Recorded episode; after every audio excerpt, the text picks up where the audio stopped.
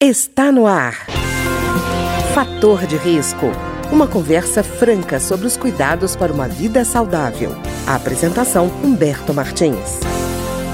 Olá, no programa de hoje nós vamos conversar sobre terapia hormonal, aquela terapia que é feita a partir da transição para a menopausa e a menopausa. E a nossa convidada é a doutora Carolina Adorno, que é ginecologista e vai conversar conosco sobre esse tema bem detalhadamente para a gente. Doutora Carolina, tudo bem? Oi, Humberto, tudo bem? Prazer estar aqui novamente. Doutora Carolina, da última vez a gente conversou muito sobre a transição menopausal, que antes era chamada de climatério, né? E a menopausa. Agora, eu acho que ficou muita expectativa em torno dessa terapia hormonal que a senhora, na última entrevista da gente, conversou dizendo que houve muita preocupação, muito mito criado em torno dessa reposição, assustando muitas mulheres, né? O que, é que está acontecendo de fato? Na verdade, durante muito tempo se correlacionou a reposição hormonal como uma questão de que levaria ao aumento da incidência de câncer. Veja, isso não é uma verdade completa nem uma inverdade. O que, que acontece?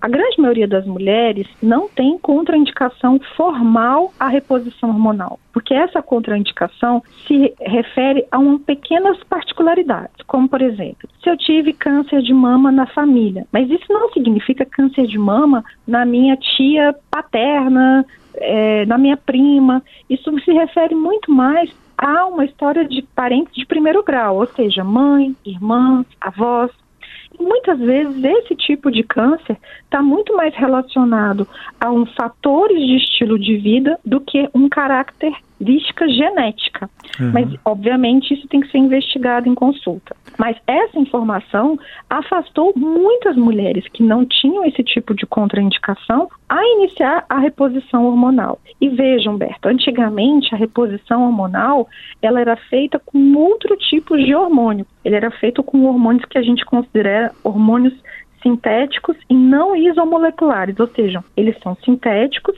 e não têm a mesma forma nem mesma ação dentro do nosso corpo. Hoje, a gente já faz reposição hormonal com hormônios parecidos com o que a gente produz, que a gente chama isomoleculares no nosso corpo.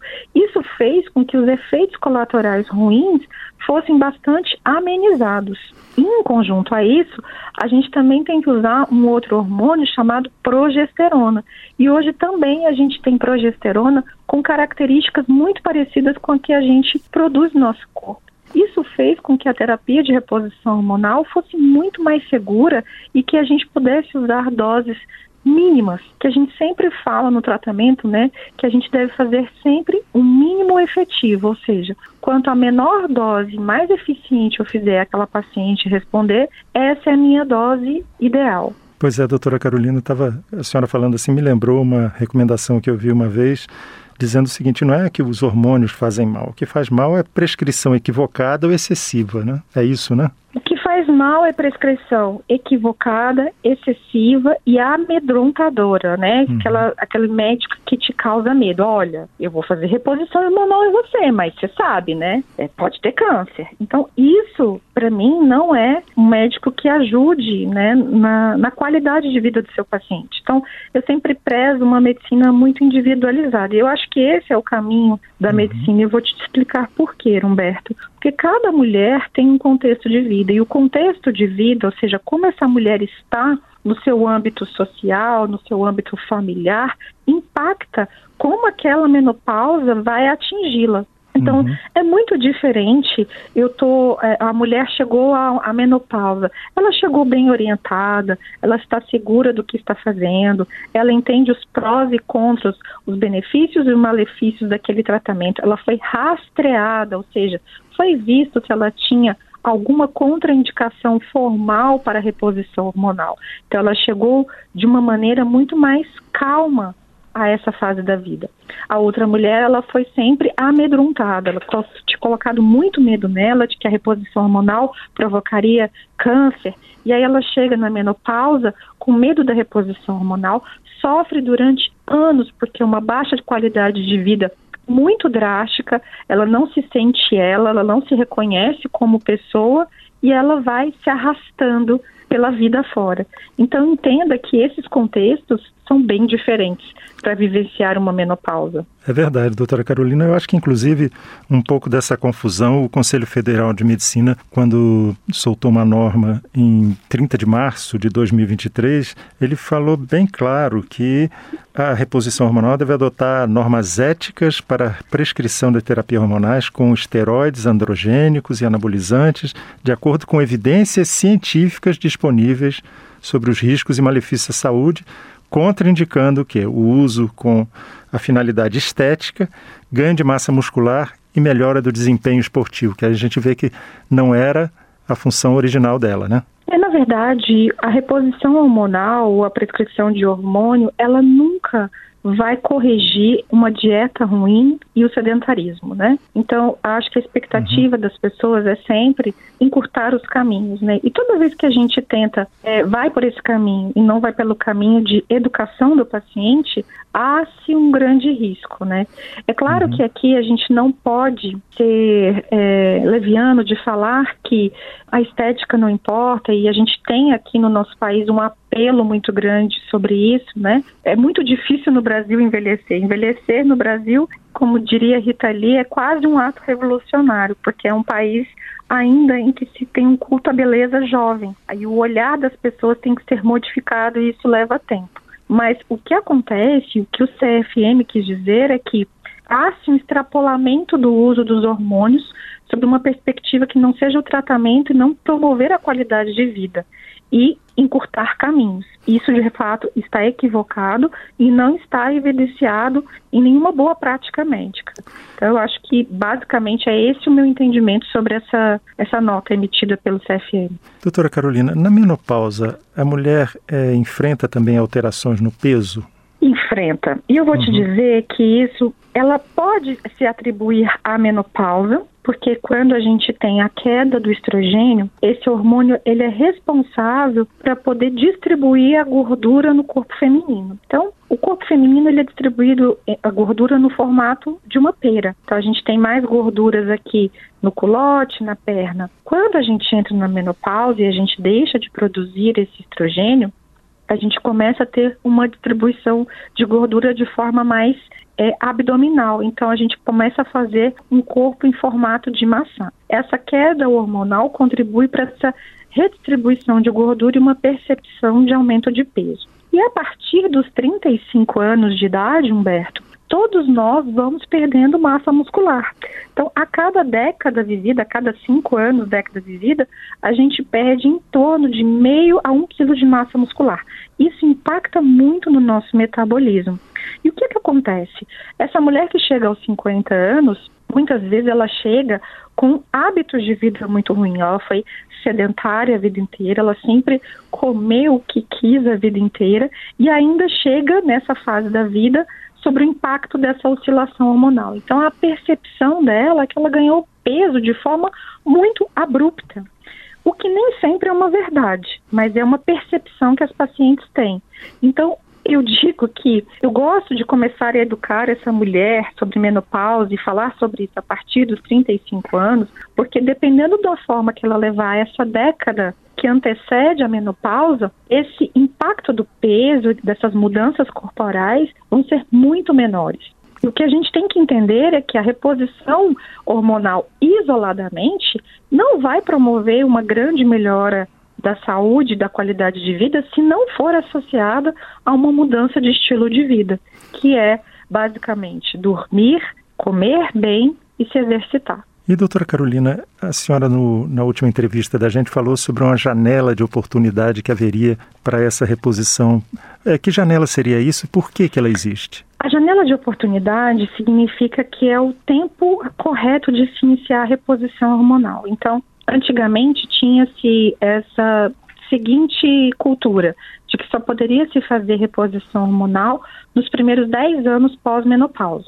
Então, se eu iniciei, se a minha última menstruação foi aos 47 anos, eu só poderia fazer reposição hormonal dos 47 aos 57. Hoje, isso um pouco se modificou. É, eu já posso iniciar, às vezes, a reposição hormonal no período de transição, então eu não preciso ter que esperar a menopausa chegar, se estabelecer, ou seja, eu não menstruar mais para que eu possa iniciar a reposição hormonal, mas essa reposição hormonal ela deve ser iniciada até os primeiros 10 anos de menopausa. Uma uhum. vez iniciada esse, essa reposição hormonal nessa janela, nesses primeiros 10 anos, eu não preciso parar mais de fazer o hormônio, mas eu preciso começar a fazer o hormônio o quanto antes, porque o quanto antes eu iniciar, mais benefícios eu vou ter. Se eu passar desse período de 10 anos e querer iniciar a reposição hormonal, isso está contraindicado. E eu vou te explicar o porquê. Esse corpo, ele passou por muito tempo em privação hormonal. Então ele já se adaptou a não ter aquele hormônio. Se passado quase uma década sem hormônios, eu querer reiniciar esse processo de é, reposição hormonal, o malefício vai ser superior ao benefício. Então, quando a gente diz janela de oportunidade, a gente diz o tempo correto de se iniciar e o tempo que a mulher vai ter mais benefícios.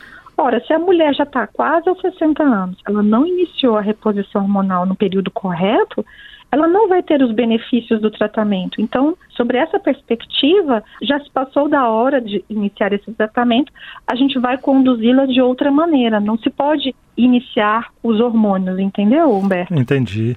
E, e, doutora Carolina, existem terapias que não sejam hormonais? Eu digo isso assim, porque teve uma época que se falava muito, por exemplo, em soja como um, um substituto. Existe isso? Olha, eu vou dar a minha opinião mais sincera sobre isso, sabe? Sobre soja, sobre amora. Quando eu me recorro a fito-hormônios, eles não minimizam a chance de eu ter uma doença ruim, entendeu? Se for pelo uhum. risco, pensar assim, ah, então eu não vou tomar hormônio, vou aqui tomar chá de amora porque é mais natural e aí eu não vou ter o risco de ter câncer. Isso é uma, é uma falácia, como se diria, uhum. porque na verdade eu não vou ter nem o benefício que eu teria com os hormônios e eu não também tenho a certeza de que eu não terei uma doença grave, porque isso não foi estratificado, isso não foi visto. Então, essa coisa de tentar se fugir dos hormônios é uma grande bobeira das mulheres porque elas estão perdendo a oportunidade de serem tratadas efetivamente. Agora, se eu tenho uma contraindicação formal, veja, eu sou uma mulher que tive câncer de mama e faço bloqueio hormonal, então eu não posso usar reposição hormonal de forma alguma. Então, isso é uma outra perspectiva. Então, essa mulher ela tem que ser acompanhada, ela não tem que ser abandonada, porque ela tem que ser orientada de que uma fisioterapia pélvica vai ser muito importante para ela, exercícios físicos vão ser pra, importantes para ela, uma alimentação baseada em alimentos mais alimentos que a gente fala comida de verdade vai ser importante para ela, porque a chegada dos hormônios, a menopausa e esse bloqueio hormonal podem corroborar para outros tipos de doença, como por exemplo diabetes. Então, ela tem que ser orientada sobre outras perspectivas, yoga, uhum. é, respiração. Então, isso tudo, até acupuntura, isso também realmente tem muito impacto. Mas é diferente de eu falar para essa mulher que ela tem que tomar chá de amora, entendeu? Uhum. E doutora Carolina, como é que é feita essa reposição? Ela é oral, é implante? Como é que é feita? A gente tem várias vias para colocar esse hormônio. Então, quando a gente escolhe a via, seja oral, seja transdérmica ou seja subcutânea, como nos implantes, isso depende de cada paciente, sabe, Humberto? Por uhum. exemplo, de uma maneira geral, eu sempre privilegio a via transdérmica, porque a gente sabe que o estradiol, estrogênio, feito de forma transdérmica, ele tem uma boa eficiência e ele tem algumas seguranças que em relação ao oral a gente não tem. Então, é a minha via primeira escolha. Mas a gente pode fazer por via oral a progesterona, a gente pode fazer o uso do diomirena, como uma progesterona para proteção do endométrio. Existem várias formas de eu entregar esse hormônio para a mulher. A gente tem os implantes hormonais também, mas tudo isso depende, por exemplo, do quanto essa mulher está disposta a gastar, da baixa adesão, então a gente começa com um jeito, ela percebeu que ela esquece, ou que ela não teve uma melhora suficiente. E a gente pode trocar a forma de entregar esse hormônio. Então, é, a preocupação nunca deve ser a via, e sim como aquela medicação chega à paciente, se essa paciente está apta a fazer aquele tratamento da forma como você se propôs a, a ela fazer, e se ela se adaptou ao uso. Então, quando a gente fala oral, DIL, gel ou implante, são só as possibilidades de eu entregar esse hormônio para ela. Tá ótimo. Eu queria agradecer então a doutora Carolina Adorno, que é ginecologista, que conversou conosco hoje sobre a terapia de reposição hormonal.